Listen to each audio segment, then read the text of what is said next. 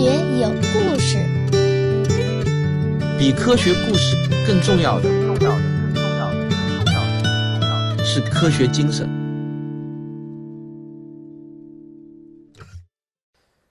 大家好，欢迎收看视频版的《科学有故事》节目。以后有机会呢，我会经常给大家做这种视频版的《科学有故事》。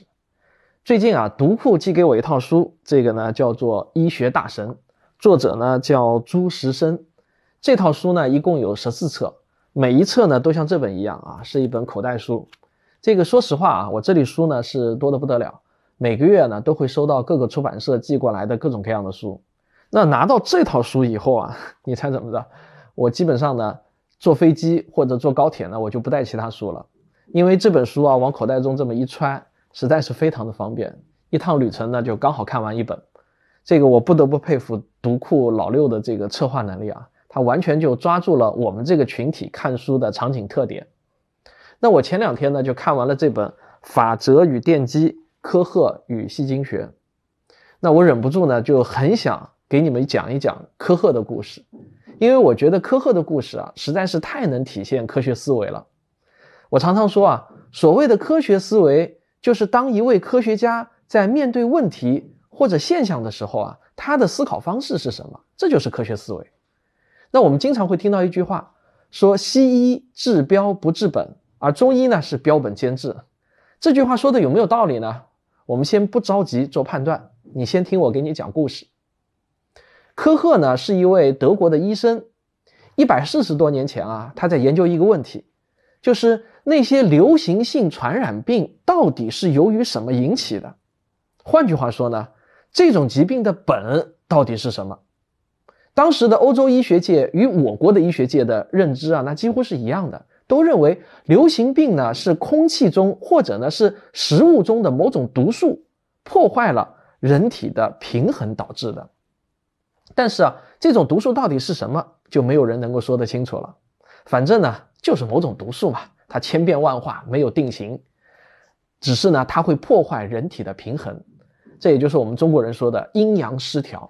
那西方人当时主流的医学界理论呢是四体液学说，也就是说啊，他们认为人体内呢是有四种液体的平衡，那么这四种液体的平衡被打破后呢，人就生病了啊，本质上呢也是一种平衡失调。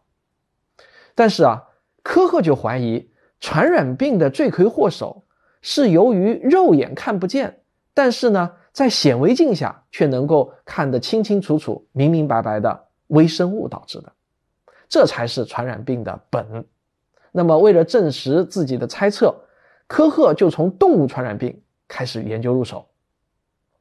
这个科赫的研究的起点呢，叫做牛羊的炭疽病。从1873年开始，他给人看病的时候啊，只要人家家里有牛羊，那么他就会跟人交代：你家里的牛羊要是得了什么炭疽病，那么呢，你就可以随时来找我。其实呢，科赫到农夫家里啊，不是去给人家救治牛羊的，他其实呢也不知道怎么救治。那个时候啊，并没有真正管用的治疗方法，因为还没有人知道炭疽病的病因到底是什么。他到那里去啊，其实呢就是为了采集这个病牛或者病羊的血样，然后他他把他们带回到自己的实验室，放到显微镜下观察。看了几次之后呢，他就已经有所发现了。他发现啊，患了炭疽病的这些牲口啊，他们的血液里面呢，总能看到一种小东西。这种小东西啊，比红细胞还要小，是一种长条形的形状，像一根根的小木棍儿啊。那么这些小棍儿呢，还经常能够连成一串啊，就像这个回形针一样的连成一串，仿佛刚从机器上摘下来的香肠一样。有时候啊，还能看到这些香肠串的微生物在轻轻的摆动。那么从这些特征来看呢，科赫觉得呢，这是一种杆菌啊，就是大肠杆菌的那个杆菌。那么能不能说这些杆菌是炭疽病特有的呢？科赫呢不敢轻易下结论，只看到这么几例，那当然有可能只是巧合嘛。他需要更有把握一些。就这样啊，他研究了半年，左近乡村能找到的炭疽病的牲畜啊，他基本上都看过。现在呢，他基本上可以下一个确凿的结论了，就是说啊。但凡死于炭疽的牲畜，它的血液里面必然能找到这种杆菌。科赫接下来就会想一个问题，就是没有患炭疽病的牲口里面能不能找到这种杆菌呢？这个没病的牛羊啊，它不好随便去给人家采血，对吧？因为没有借口。不过没关系呢，科赫找到一个地方就可以检查健康牛羊的血液，哪里啊？就是屠宰场。他到屠宰场里面呢，就讨来了很多正常的牛羊的血液，然后他检查了几十例，结果呢，真的是没有一例能找到这种杆菌。这个如果换一个毛糙一点的研究者啊，这时候呢，他可能也就已经憋不住要发表成果了。但是科赫呢，却觉得还不行。他脑子里呢，是一想到什么结论，总是会忍不住同时想一下人家会有什么质疑，他不能让自己的结论经不起质疑。于是呢，他就自己质疑自己，看看他自己的这个结论里头有没有什么环节是证据不足的。如果有的话呢，他就设计新的实验，看看这样的质疑是不是能够真正的经得起自己的考验。比如啊，他想到这么一个质疑：你说这种杆菌是炭疽病的病原体，那么能不能用它人为的制造炭疽病呢？如果这种杆菌真的是导致炭疽病的病原体，那么把它们弄进牛羊的身体里面，应该就能让牛羊也患上炭疽病。你说对吗？那么怎么才能知道能还是不能呢？当然嘛，最可靠的方法就是到牛羊的身上做检验、做实验嘛。不过呢，这些牛羊啊都是挺贵的。当时农民家里有一头牛羊还是很不容易啊。这个农民肯定是不会让科赫在自己家里的牲畜上做这种恐怖的动物实验。如果实验成功了，就意味着他们的牛羊都要患炭疽病，对吧？当然，科赫自己也可以买牛羊，可是他知道啊，做这种实验一次两次成功的是不好拿出来说事的，得试验很多次，能重复得出同样的结果，那才好下结论。这个就麻烦了啊。买几十头牛羊做实验，这个呢就实在是太花钱了，太铺张了。科赫当时也是囊中羞涩，没这么多钱啊。而且，如果实验之后这些牛羊真的患上了炭疽病，他们很快就会死。那么死了以后呢，就不值钱了，还得处理这些大型尸体，卖都卖不掉。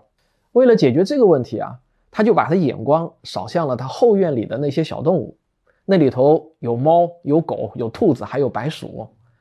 这个白鼠呢，应该是一个非常好的一个对象。他想啊，这些白鼠，小白鼠啊，不贵，而且繁殖快，而且呢，他的女儿啊，对自己的白鼠呢，好像还不是特别的钟爱。如果他女儿对白鼠太钟爱的话呢，他也做不了实验。接下来呢，他就照着学校里面学到的技术，他就找那些刚刚闹炭疽病死掉的羊，然后用注射器抽出他们几毫升的血液，接着呢。就把这种带杆菌的血液注射到了白鼠的肚子里面啊，可是呢，没有成功。这个白鼠啊太小，经不起它这么生猛的折腾。带菌的这个血液一注射进去啊，没几分钟，这个小白鼠就断了气。这可不是 科赫想要的结果。看来呢，得换一个法子，换一个温和一点的办法，就要既要能够把杆菌注射进去，但是呢，又不至于啊一针扎进去，这个小白鼠就直接给折腾死了。他就这么来来回回啊，试验了十几种不同的方法，最后科赫发现啊，如果用带尖刺的木棍戳进去，那是最理想的。他用的这个木棍啊，很像一根筷子，把一头削尖，然后呢，用本身灯的火焰给它灼烧几秒钟消毒，这样呢就可以杀死原来可能沾染的细菌。然后他拿同样消过毒的手术刀，在白鼠的尾巴上呢做了一个小小的切口。这个切口多大？大概就一厘米这么大小吧。然后呢，他就用这个木刺啊，沾一点带杆菌的血液，他就往切口上抹一下。那么这样小的伤口啊，就不会直接造成白鼠的死亡了。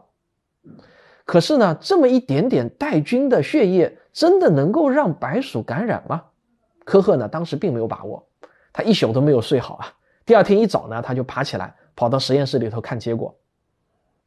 结果你猜啊？他看到那只白鼠，他就知道他这次呢是没有白忙活，因为白鼠呢蜷缩在笼子的角落，动作僵硬，肌肉还微微的痉挛，嘴嘴角呢还有一点血液，摸着它那个感觉呢，就觉得这个白鼠呢应该是发烧了，说明啊，这就是炭疽病的症状发作了。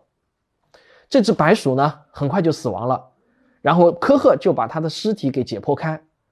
然后呢，他就看到了肿大的脾脏，这个呢也是典型的炭疽病的病理变化。他从脾脏里面呢就取出血样，放到显微镜下观察，果然他又看到了那些杆菌。这个如果用专业的术语的说说法来说呢，就是他成功的制造了一个炭疽病动物模型。当然啊，这个做科研呢，一次成功是不能够下结论的，还得重复的检验才行。他接着呢就准备给下一只白鼠来接种这种炭疽病的这个病菌。他手里忙活着啊，脑子里面呢就同时冒出另外一个新的质疑。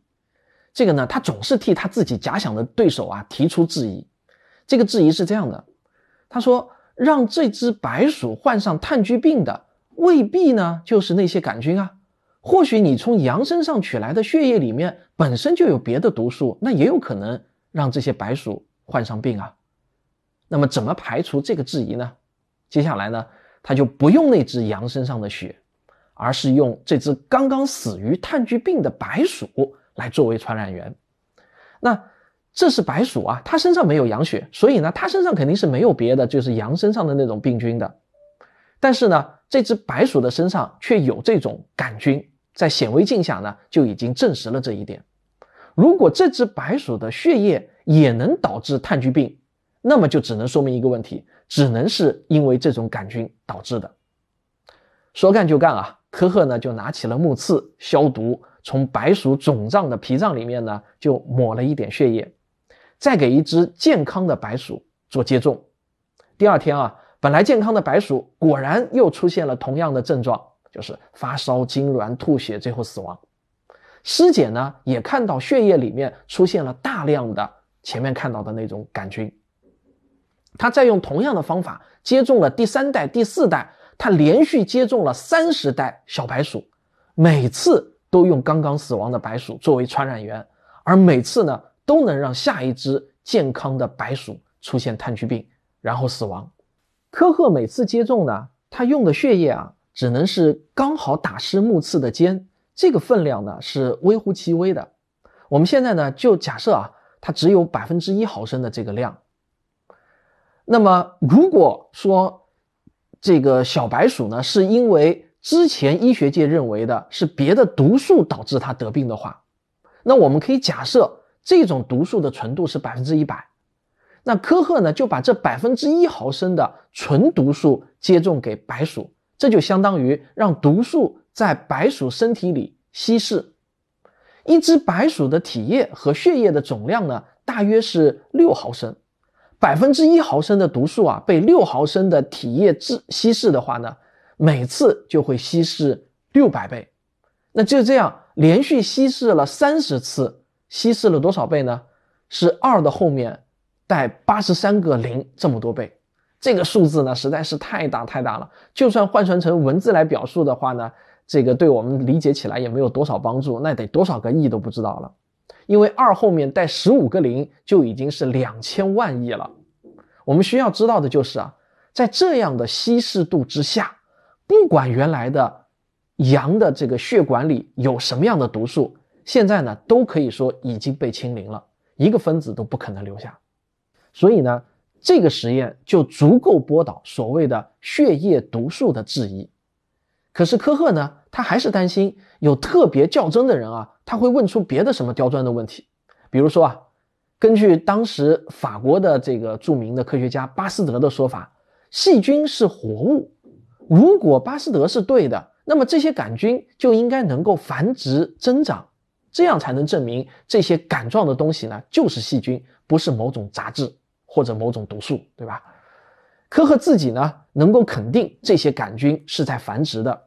因为他接种的时候啊，用木刺沾的那点血里面最多呢，也就只能带有几百个杆菌，但是这些杆菌在小白鼠的体内一天之内就能让这只小白鼠死亡，而且死亡之后的白鼠啊，单单检查它们脾脏里的杆菌就已经多得吓人了。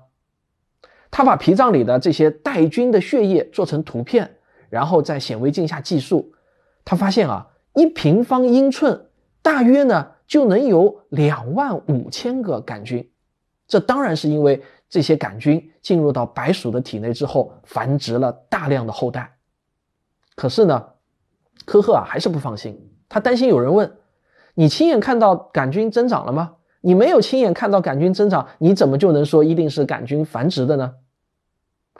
说实话呢，他也非常的想亲眼看到，但是问题在于啊，这些杆菌都是在白鼠的身体内部繁殖的。显微镜的放大倍数虽然很高，但是呢，它有一个苛刻的条件，就是观察的对象啊必须透光，必须要放在那些玻璃片后面观察，光线从观察对象的背面能够透过来，人在正面迎着光观察，才有可能看到这个微生物的细节。所以啊，科赫能看到的呢只有两种情况，如果是液体，比如说血液或者尿液。它就在这玻片上面呢，就抹出薄薄的一层，这样呢就肯定能够透光了。而如果是固体的话，比如说脾脏，那就必须先用化学药剂把组织给固化，让它们变得坚韧，然后呢再用某些技术，比如说啊用蜡包裹着固定，接着呢再切出非常非常薄的这些小小的薄片，这个薄的呢要近乎透明，这才有可能在显微镜下观察。当时的光学显微镜呢，就只能做到这样了。这种切片技术呢，只能用在切割下来的组织上。活着的小白鼠身体里面发生了什么，是没有办法直接用显微镜去观察的。要想直接看到杆菌的生长过程，那只有一个办法，什么啊？人工饲养，想办法让这种杆菌在白鼠体外的人造培养基里面繁殖。那么，什么样的环境能够用作杆菌的培养基，也就是杆菌的牧场呢？最理想的材质啊，应该是来自活体动物，那本来就是杆菌钟爱的栖息地嘛。不过，采用的材质呢，也必须是透明的，不然呢，就没有办法用显微镜来观察了。于是呢，这个科赫啊，就尝试了几十种不同的材料，最后他发现啊，牛眼睛里面的玻璃体。是最好的材料，就是眼睛眼珠子里面的玻璃体是最好的材料。基本上啊，所有脊椎动物的眼睛在晶状体和视网膜之间呢，都有一包液态的东西。这种东西呢，能够给眼球内部各个地方传输营养，却不会妨碍光线传过来。于是呢，它后面的视网膜啊，就能够顺利的感受到晶状体传过来的图像。这些液体呢，本来就是牛身上的组织。成分呢，跟牛的体液是几乎差不多的，而这些杆菌既然能够在牛的血液里面繁殖，那当然，科赫就想它应该也能在这种玻璃体里面繁殖，并且这种东西呢还是透明的，如果里面有杆菌繁殖，放到显微镜下就能够被看到。科赫呢是用牛眼玻璃体来培养那种杆菌，果然呢取得了成功。用牛的体温啊，大约是三十八摄氏度，这个孵化两个小时之后啊，他就开始看到那些杆菌起了变化。先是呢变长，接着呢一部分的杆菌就一分为二啊，分裂成了两根。这两根子代杆菌啊，很快长大，跟原来的母体呢一样大。长大之后，它们可以再次分裂，又各自派生出两个后代。就这样，一生二，二生四，每次呢都会翻倍。这就是倍数增长。按照这个速率啊，只要不到一天，这些杆菌就能繁殖出几十亿个后代。科赫只观察了几个小时，在显微镜的视野里啊，新繁殖出来的杆菌就连成了整片的黑云，把整个玻片全部都覆盖满了。这足以证明这些杆菌呢就是活物，它们能繁殖。这一点啊，科赫就不再担心被质疑了。但是啊，还是有一个问题啊。他每次在玻璃体里种下的呢是这种导致炭疽病的杆菌，可是几个小时下来，不光这种杆菌在繁殖，还会出现越来越多的其他的细菌，因为其他细菌也在繁殖啊。结果呢，就会像一堆乱草，看不清楚你想要看到的那些杆菌了。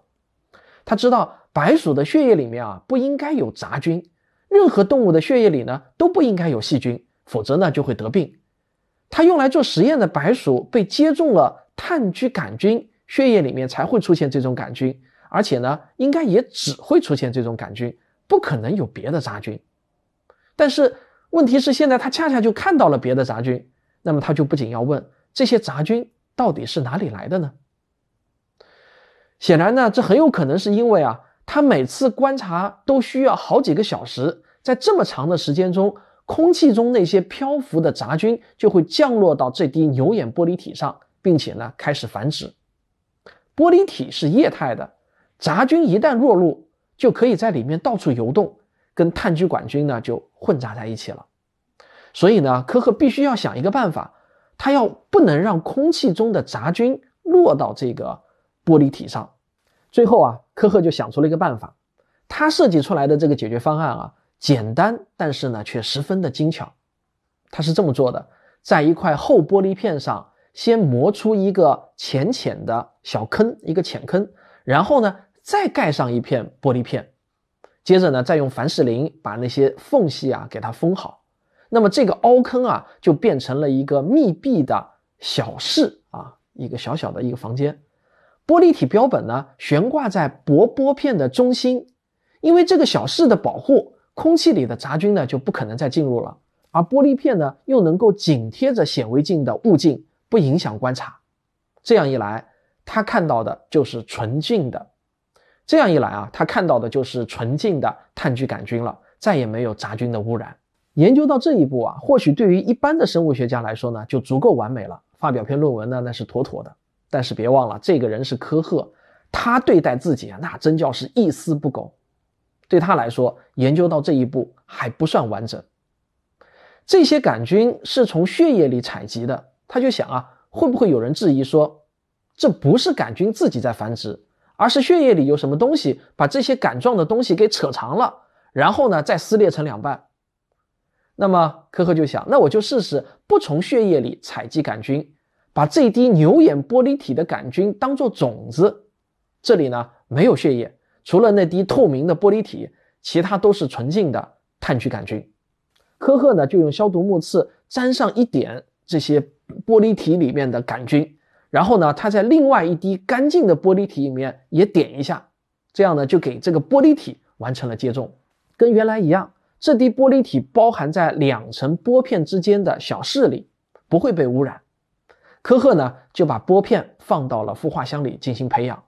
两个小时之后，果然他又看到这些杆菌开始大量的繁殖。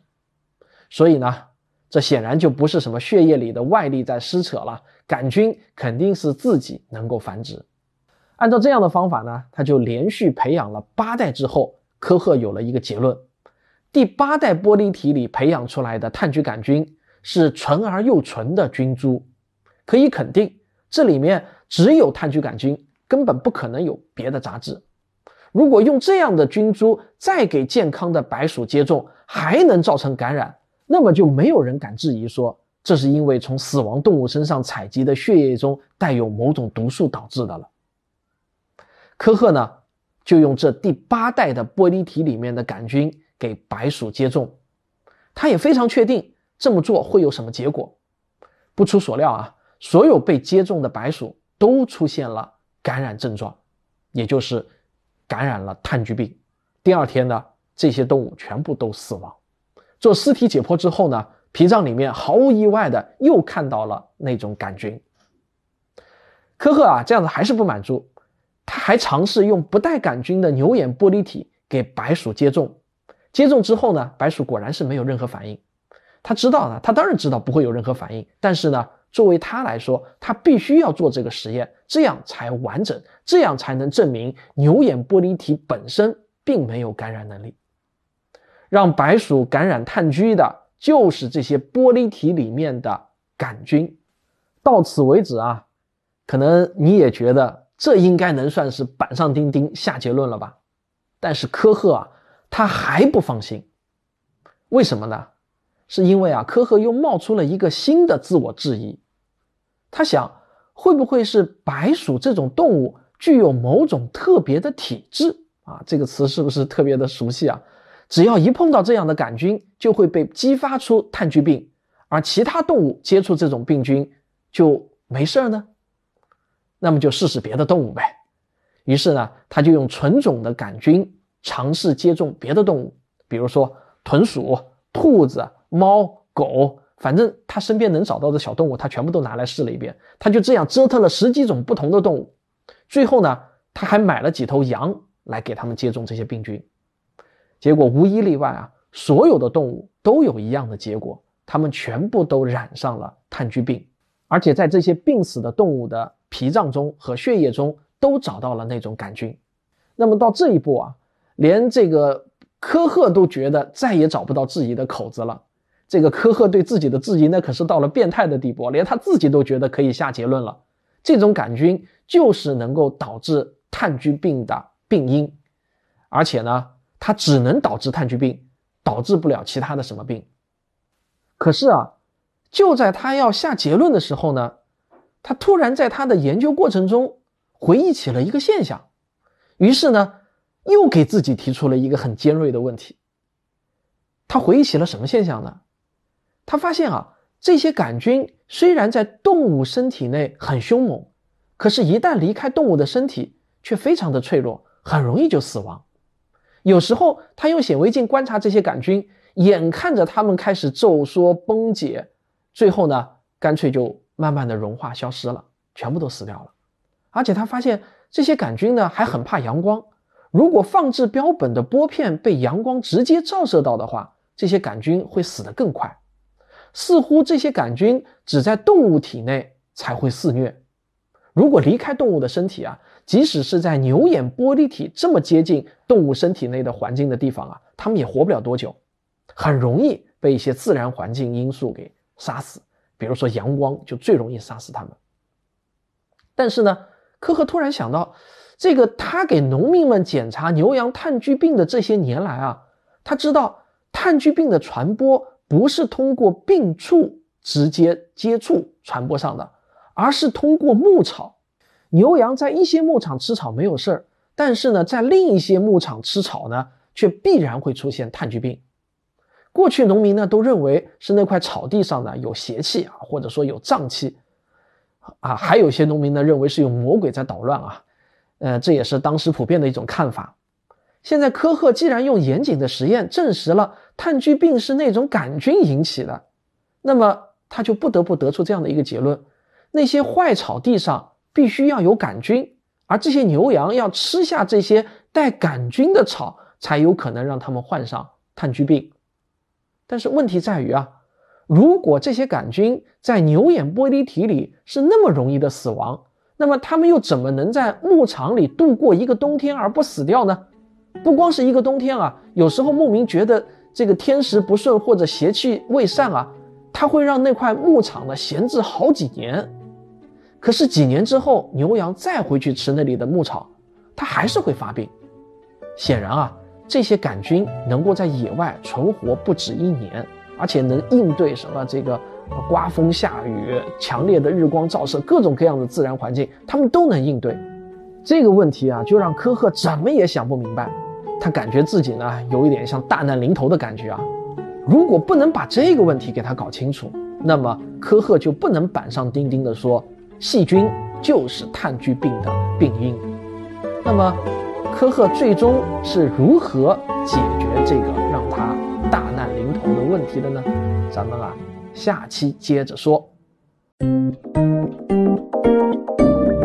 学声音。好，咱们结尾废话时间到了。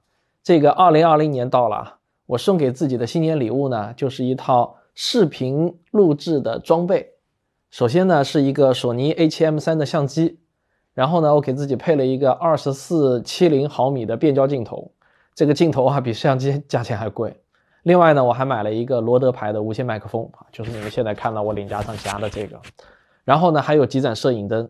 我现在打的这个光呢，就是著名的伦布朗光，它的特点呢，就是在我的这个脸颊这里啊，有一个三角形的光照区域啊，不知道打的准不准。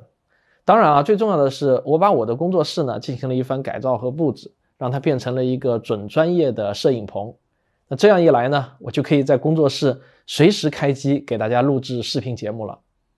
这个录完视频节目，我把音频轨道提取出来呢，就是一个音频节目了，一点都不耽误音频节目的播出。这个录视频啊，确实呢是比录音频要麻烦，不能说一些了，麻烦很多了。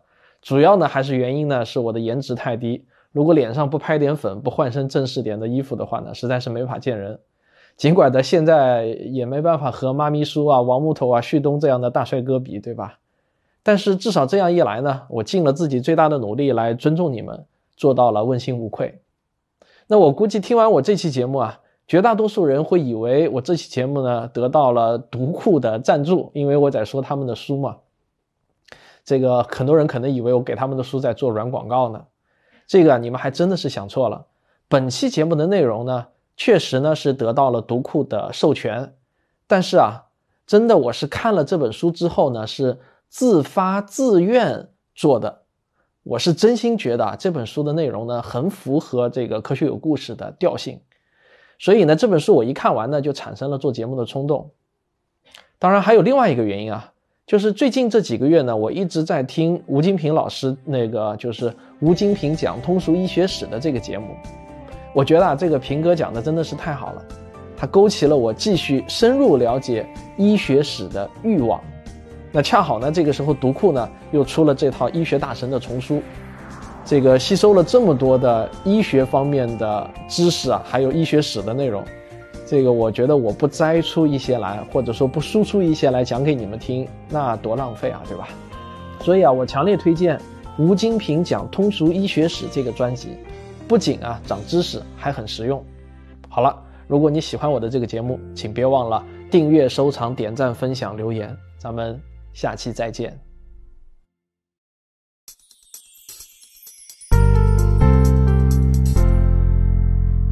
科学声音的观众微信群已经建立好了，只要加我的个人微信号“科学有故事一”，我就会加你入群，大家一起来聊聊科学。